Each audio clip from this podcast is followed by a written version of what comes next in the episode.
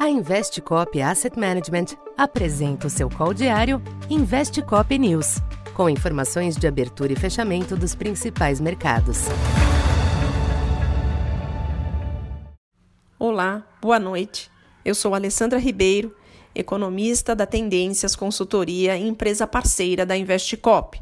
E hoje, dia 12 de julho, no fechamento dos mercados, notamos a continuidade da cautela à luz das notícias advindas da China relacionadas à Covid, ao indicador de expectativa na Alemanha de julho muito abaixo do esperado, que alimentou o risco de recessão por lá, e a expectativa muito grande em relação ao índice de preços ao consumidor de junho da economia americana, que será divulgado amanhã. Esse ambiente traduziu-se em forte queda nos preços do petróleo, que inclusive atingiram o patamar abaixo de 100 dólares o barril, olhando pelo petróleo tipo Brent. Esse ambiente também traduziu-se em nova queda dos juros futuros americanos, inclusive com a inversão da curva atingindo o nível mais acentuado desde 2007. O dólar também se valorizou de maneira adicional, sendo que o destaque continua para a relação com o euro, que chegou a atingir a paridade plena após a divulgação do indicador alemão, mas que acabou não sustentando, voltando ligeiramente para patamar acima de 1. Esse ambiente também teve reflexos nos ativos domésticos, em especial no câmbio.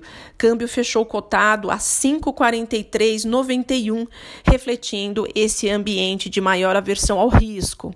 A bolsa e os juros futuros, entretanto, tiveram um comportamento ligeiramente melhor, com a bolsa sustentando a estabilidade em 98.271 pontos e os juros futuros devolvendo ligeiramente uma parte dos prêmios vistos ah, na segunda-feira, adicionados na segunda-feira.